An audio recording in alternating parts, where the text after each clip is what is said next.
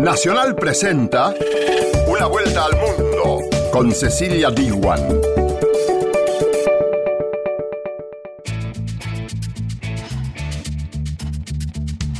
¿Qué tal? ¿Cómo te va? Bienvenida y bienvenido a Una vuelta al mundo. En el programa de hoy vamos a analizar las noticias más destacadas de la semana junto a nuestras radios internacionales asociadas, como es Radio Francia, Radio Nacional de España y Radio Nacional de Paraguay. Hoy, en una vuelta al mundo, vamos a hablar con el periodista brasileño Eduardo Reina, quien después de 20 años de investigación reveló que decenas de niños fueron secuestrados y adoptados ilegalmente durante la dictadura militar de Brasil un hecho que hasta ahora había sido silenciado. Dos millones de personas fueron desplazadas en el continente americano durante 2018. Radio Francia Internacional explica el porqué. Hace 25 años el genocidio en Ruanda dejó al menos 800.000 personas asesinadas. Radio Nacional de España analiza qué rol ocuparon los medios de comunicación durante la matanza. Estos fueron los títulos. Ahora sí arrancamos con Una Vuelta al Mundo. Una Vuelta al Mundo. Nacional, junto a sus radios asociadas. Solo voy con mi pena, sola va mi condena. Correr es mi destino En 2018 los desastres naturales y la violencia llevaron a que dos millones de personas se desplazaran en todo el continente americano. A esta conclusión llegó el Observatorio del Consejo Noruego para los Refugiados. Una vuelta al mundo.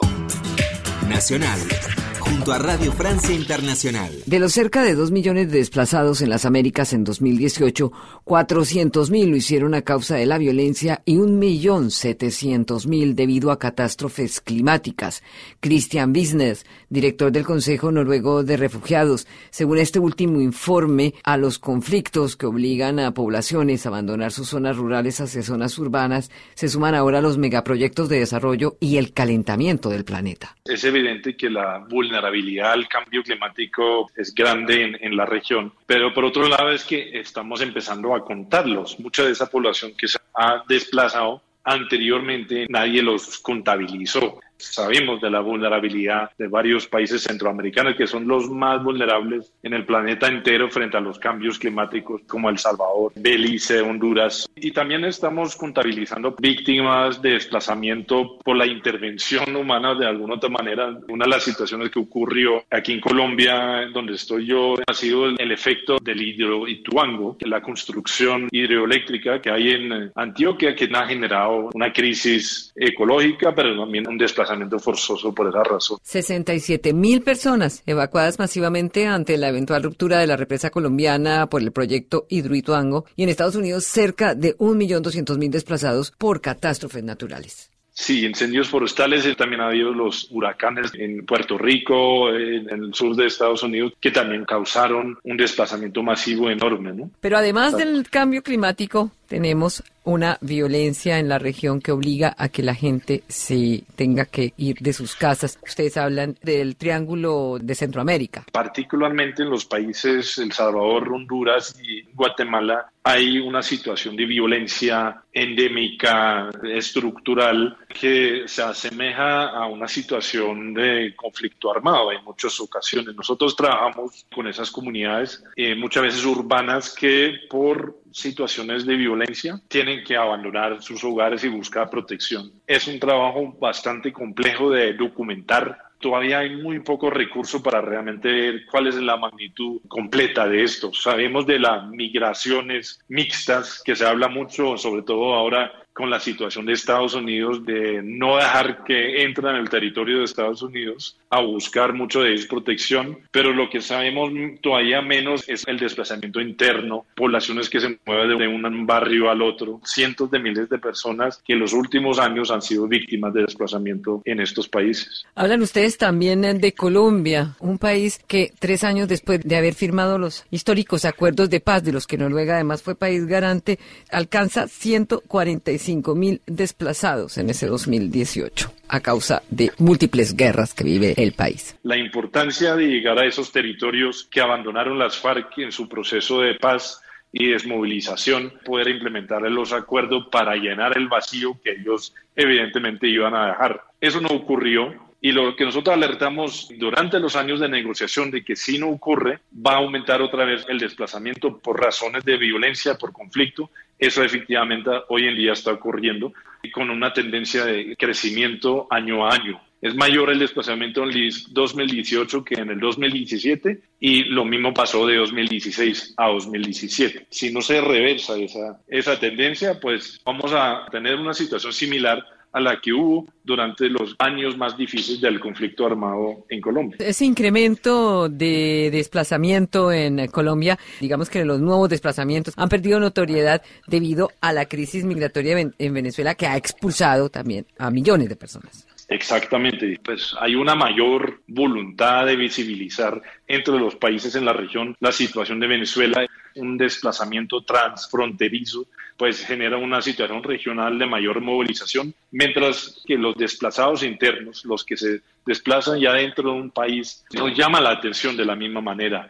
Nosotros hemos visto en algunas situaciones, sobre todo en la cercanía a la frontera, que entre las familias colombianas que se desplazan, que se van de una zona rural, buscan protección en una ciudad. También hay familias y individuos de Venezuela. Así que la difícil situación de Venezuela, que lleva a que venezolanos se van de Venezuela y llegan a Colombia, aquí vuelven a ser víctimas del conflicto armado y tener que desplazarse también.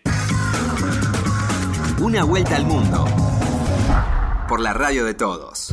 Hoje você é quem manda, falou, tá falado, não tem discussão. Al menos 19 niños fueron secuestrados y adoptados ilegalmente por familias de militares o familias vinculadas a las Fuerzas Armadas durante la dictadura militar de Brasil que transcurrió entre los años 1964 y 1985. Y este mecanismo de apropiación fue similar a lo ocurrido en otros regímenes militares sudamericanos como el argentino, el uruguayo, el chileno. A esta conclusión llegó el periodista brasileño Eduardo Reina, quien plasmó sus 20 años de investigación en un libro que acaba de salir, que lleva el título de Cautiverio sin fin y que abre un capítulo hasta ahora invisible del régimen militar brasileño. Por eso tomamos contacto con Eduardo Reina. Bienvenido aquí a Una Vuelta al Mundo a Radio Nacional de Argentina. Obrigado. Este trabalho eh, é resultado de uma pergunta que sempre esteve na minha cabeça: por que, que as Forças Armadas na América Latina, principalmente as Forças Armadas do Brasil, da Argentina, do Chile, do Uruguai, do Paraguai, sempre agiram em conjunto, ocorreram sequestros de crianças, filhos de militantes políticos, uhum. e no Brasil nunca se falou nada sobre isso. Como se entende que se haya podido esconder por 34 anos esto? Aqui no Brasil, eu, inclusive, é um trabalho que estou fazendo na universidade que mostra que a comunicação das Forças Armadas, aliado à censura também muito forte e, e muito dura, levou a que esse assunto ficasse escondido tanto nos livros de história como também na mídia, nos jornais, nas revistas, no rádio e na televisão. Incluso en Brasil hubo una comisión de la verdad sobre la dictadura de ese país. Esta comisión actuó en el año 2014 y la verdad que no había detalles sobre los chicos secuestrados. Exatamente. Comissão da Verdade aqui no Brasil contém apenas duas rápidas menções hum. sobre sequestro de crianças.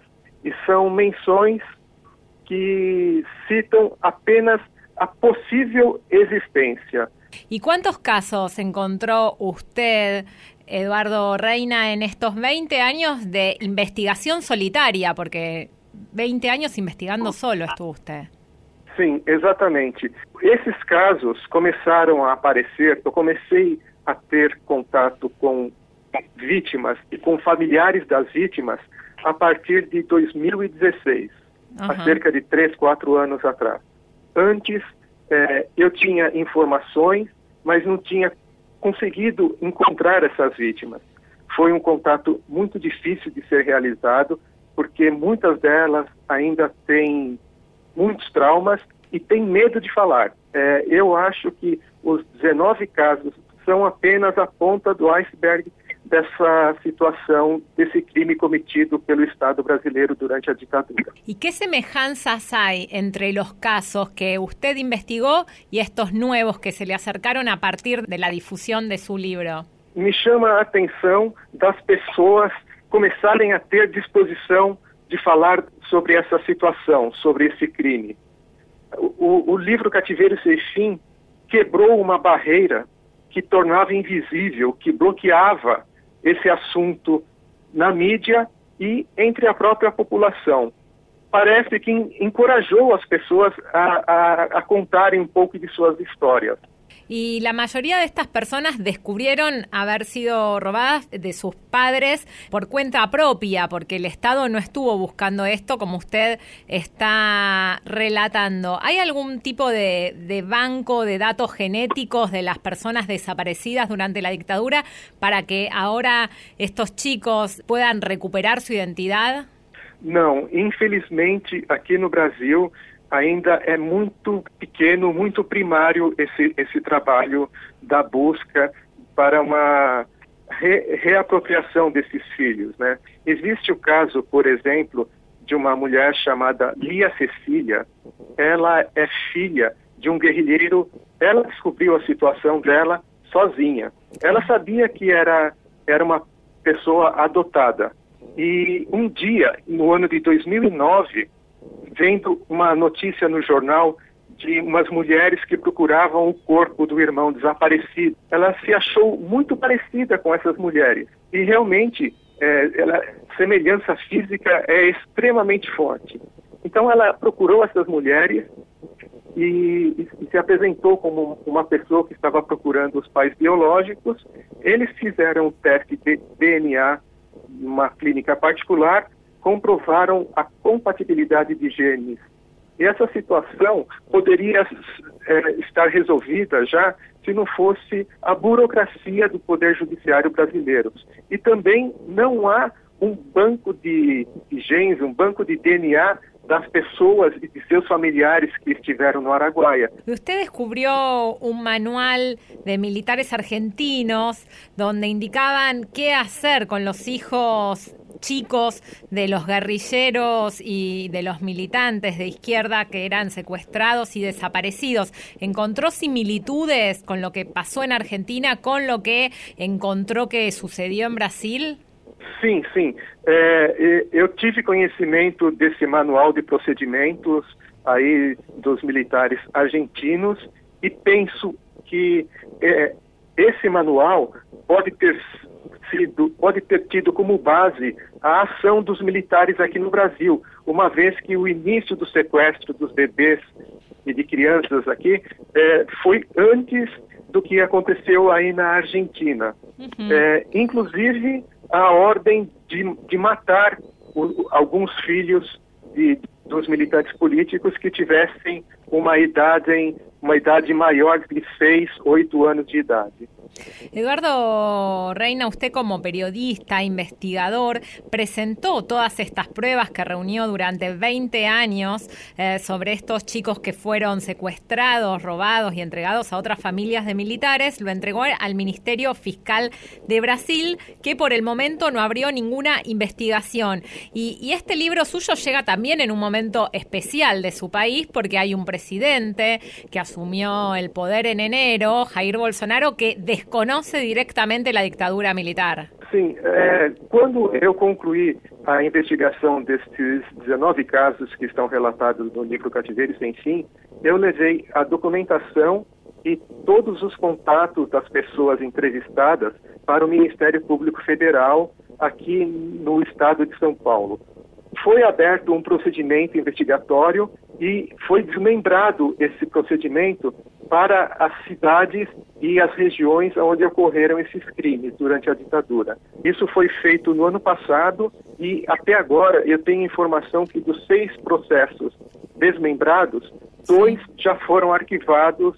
É, esse é um problema muito grande e, e eu vejo uma diferenciação é, abismal, enorme entre a justiça brasileira e a justiça argentina. A, a questão do, do, do, presidente favorável à, à, tortura, como ele já expressou dentro do parlamento brasileiro, é, existe uma dificuldade muito grande para investigar esos casos. Eduardo, como usted me está planteando, en Brasil todavía sigue vigente la ley de amnistía que fue aprobada por la dictadura, que veta la responsabilidad de quienes violaron los derechos humanos durante este régimen militar y el Tribunal Supremo de Justicia, eh, la verdad es que no hace nada para dar de baja esta ley, pero sin embargo, el libro suyo y también los pedidos de la Corte Internacional de Derechos Humanos están metiendo presión a la justicia brasileña, a pesar de tener un presidente que apoya la dictadura, están presionando para que haya un cambio en Brasil. ¿Usted cree que, prontamente va a poder avanzar eh, la justicia en este tipo de casos de las violaciones de los derechos humanos? Olha, eu tenho muitas dúvidas ainda. É, o atual governo está ignorando todas as determinações da OEA, por exemplo, da ONU e de, de outras instâncias é, jurídicas.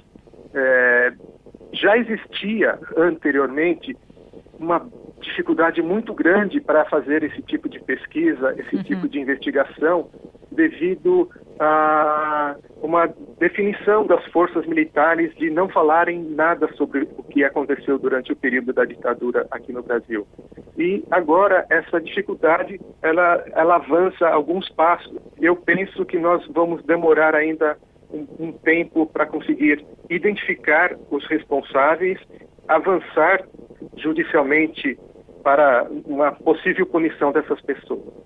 Eduardo Reina, autor del libro Cautiverio sin fin, que hizo visible los casos de secuestros de niños durante la dictadura brasileña, le queremos agradecer enormemente su contacto aquí en Una Vuelta al Mundo.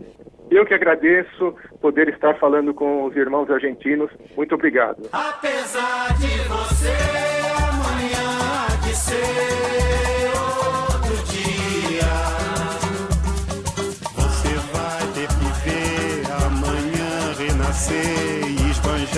poesia.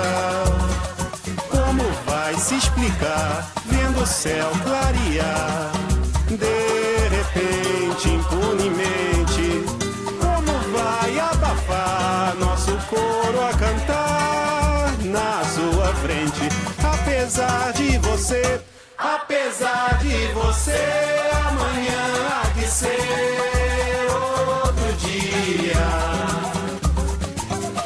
vai se dar mal, etc e tal. Laraiá, laraiá.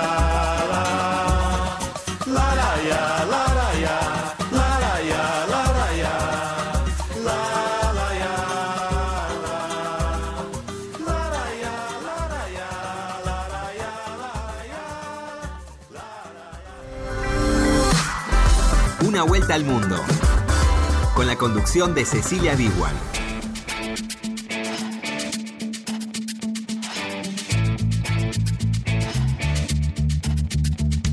Continuamos en una vuelta al mundo y gracias por escucharnos a través de las 50 emisoras que tiene Radio Nacional en todo el país, también por la AM870 y por nuestros podcasts. Hacemos este programa, te cuento, Diego Rosato en la operación técnica y Cristian Brennan en la producción. Seguís en Una vuelta al mundo por Nacional.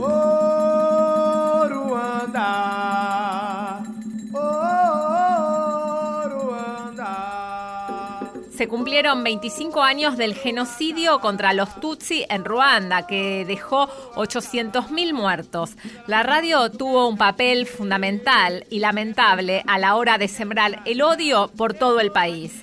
Ahora, un cuarto de siglo después, la radio sirve para la reconciliación. Una vuelta al mundo. Nacional, junto a Radio Nacional de España. Hace 25 años en Ruanda la radio sirvió a la muerte. Radio Televisión Libre de las Mil Colinas, la RTLM, se convirtió en un letal instrumento de propaganda que animaba las matanzas de los Tutsi, a los que llamaban cucarachas. A través de sus antenas el odio se extendió a lo largo y ancho del país. Sus locutores pedían el asesinato de buena parte de la población, una plaga, decían, que había que exterminar. Aviso a todas las cucarachas que nos escuchan. Ruanda pertenece a los que de verdad la defienden. Y vosotros, cucarachas, no sois ruandeses. Todo el mundo se ha levantado para luchar contra estas cucarachas. El ejército, los jóvenes, los mayores, incluso las mujeres. Las cucarachas no escapan.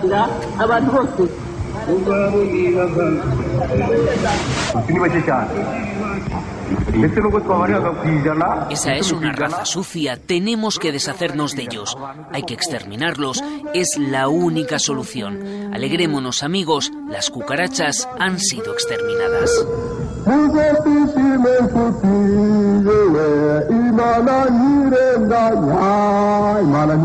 Medio tan rápido y directo como la radio fue el canal para lograr una matanza tan rápida, más de 800.000 personas en solo tres meses, y su recuerdo forma parte de una de las peores páginas de la historia de los medios de comunicación. Hoy, en el año 2019, la radio en Ruanda sirve para otras cosas. A pesar de las críticas que recibe el gobierno por la falta de pluralidad informativa, se añaden otras iniciativas que pretenden ayudar a la convivencia en un país con muchas heridas todavía por cerrar. Hay un programa de radio que se llama Musequehuella y que es todo un fenómeno en el país desde hace 15 años.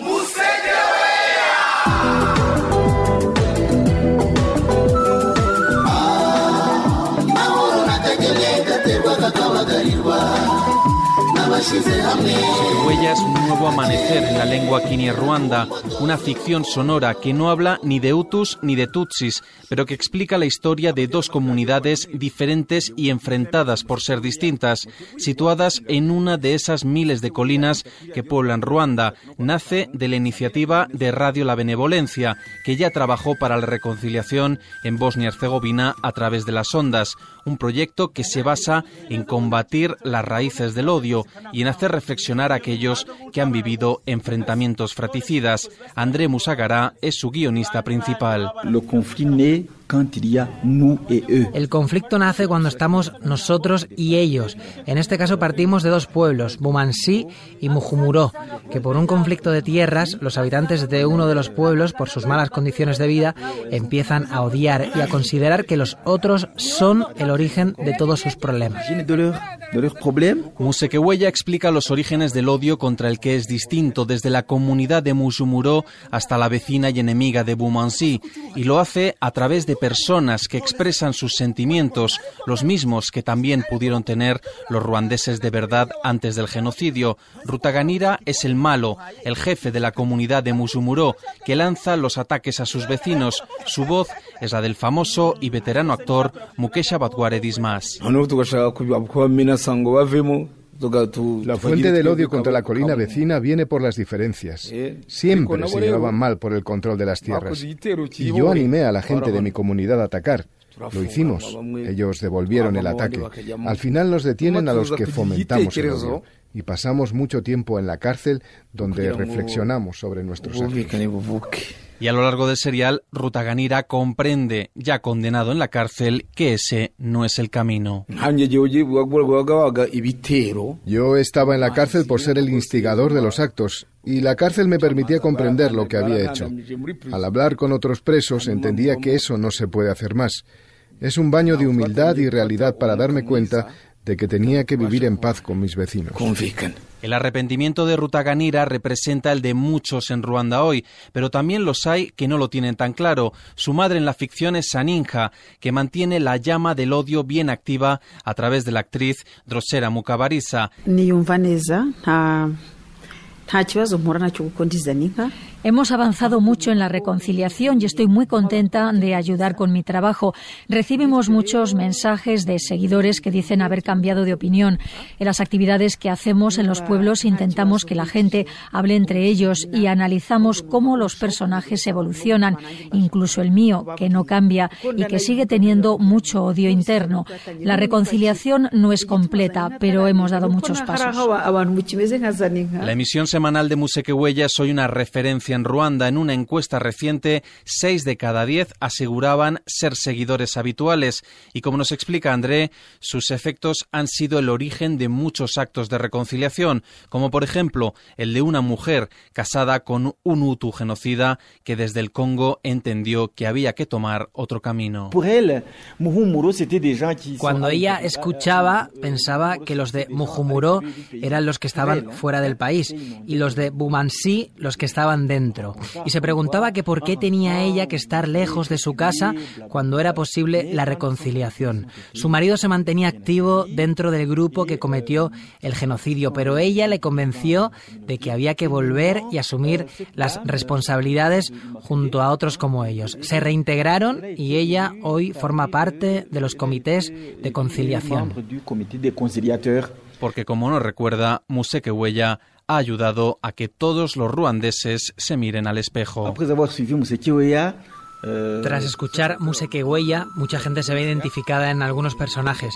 Si hay algo de negativo, te hace reflexionar sobre tu comportamiento, sobre lo que has hecho y lo que has pensado. Es un punto de partida hacia una actitud más positiva.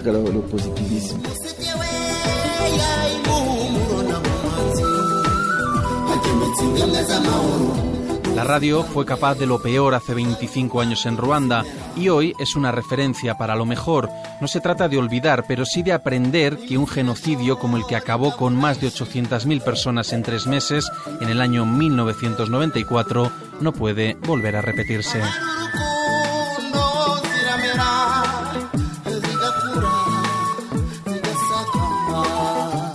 Una vuelta al mundo. Nacional a sus radios asociadas. Finaliza una vuelta al mundo. Nos reencontramos la semana próxima.